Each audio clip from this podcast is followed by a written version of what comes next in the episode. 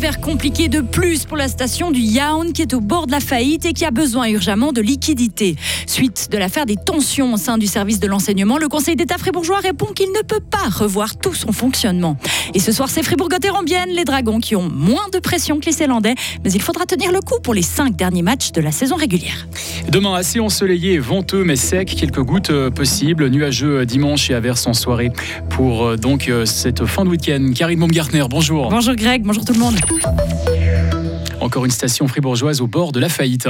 Les remontées mécaniques du Yaon en Gruyère ont besoin d'argent pour sortir la tête de l'eau. En cause évidemment le manque de neige et la succession de mauvais hivers. L'an dernier, la station n'a ouvert que 35 jours. Pas de quoi renflouer les caisses, Sarah Camporini. Oui, 950 000 francs, c'est le montant dont l'entreprise a besoin pour assainir ses finances et poursuivre son activité. Ses actionnaires ont été mis au parfum hier soir lors de leur assemblée générale.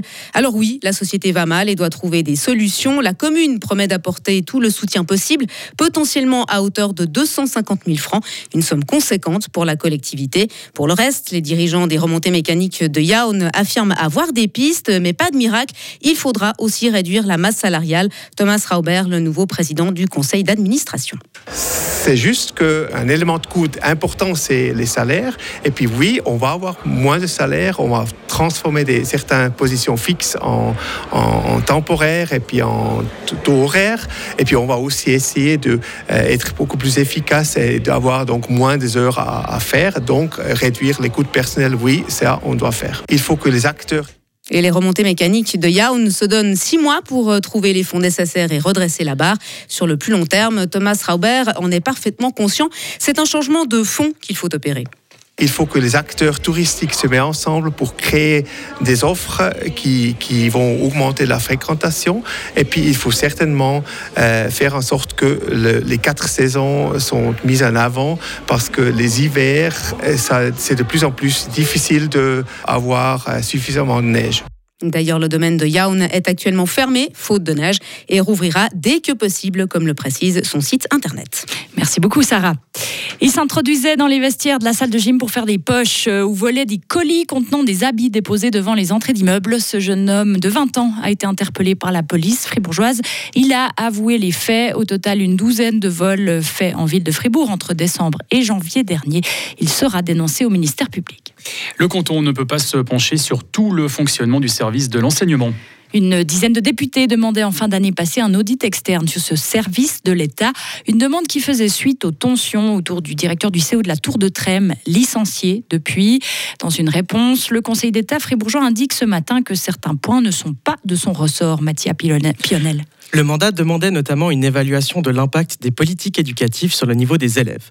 Sauf que, selon le canton, ce point-là ne pourra pas être examiné en l'état pour deux raisons. Premièrement, il faut du temps pour évaluer la pertinence de ces politiques sur les résultats des élèves. Il faudrait passer par un mandat de recherche à un institut universitaire qui prendrait plusieurs années. D'ailleurs, le Conseil d'État indique qu'il existe déjà des enquêtes de ce type. La dernière a eu lieu avant la pandémie et les élèves fribourgeois avaient été particulièrement bons. Ils se situaient au-dessus de la moyenne suisse. La prochaine devrait d'ailleurs sortir en 2026.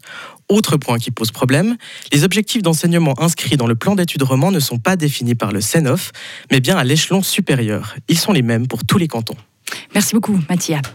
Six sociétés suisses sur 10 sont adoptées les applications de paiement, hein, comme Twint ou Apple Pay. C'est une enquête réalisée par la Banque nationale suisse qui le relève. C'est plus de la moitié des firmes euh, en plus par rapport à 2021.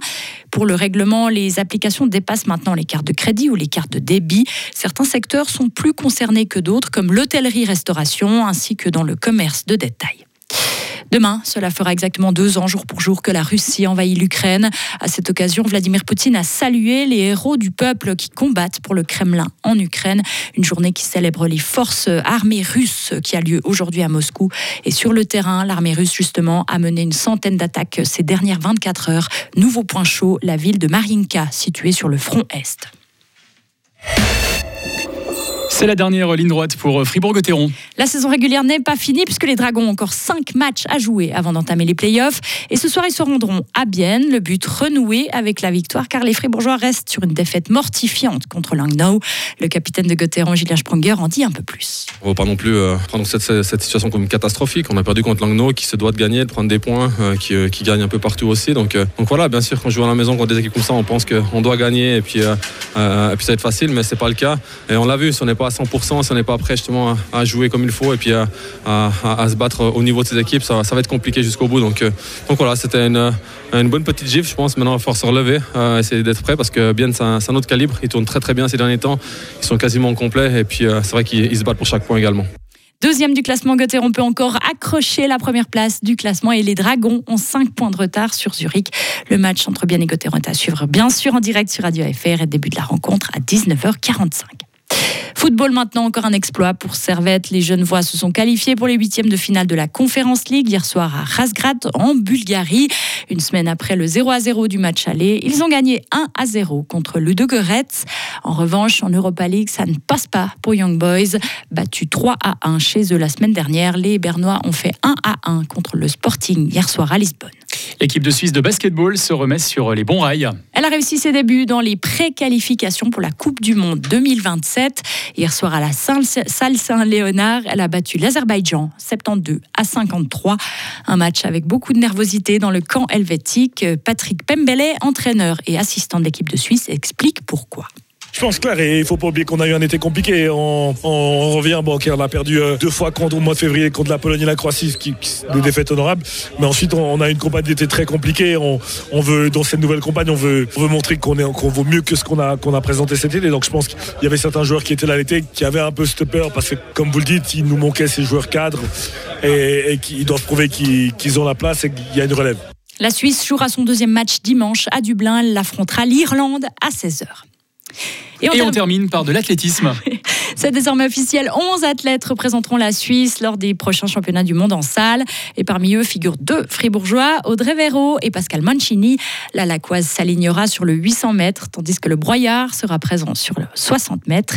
Ces mondiaux se dérouleront du 1er au 3 mars prochain à Glasgow, en Écosse.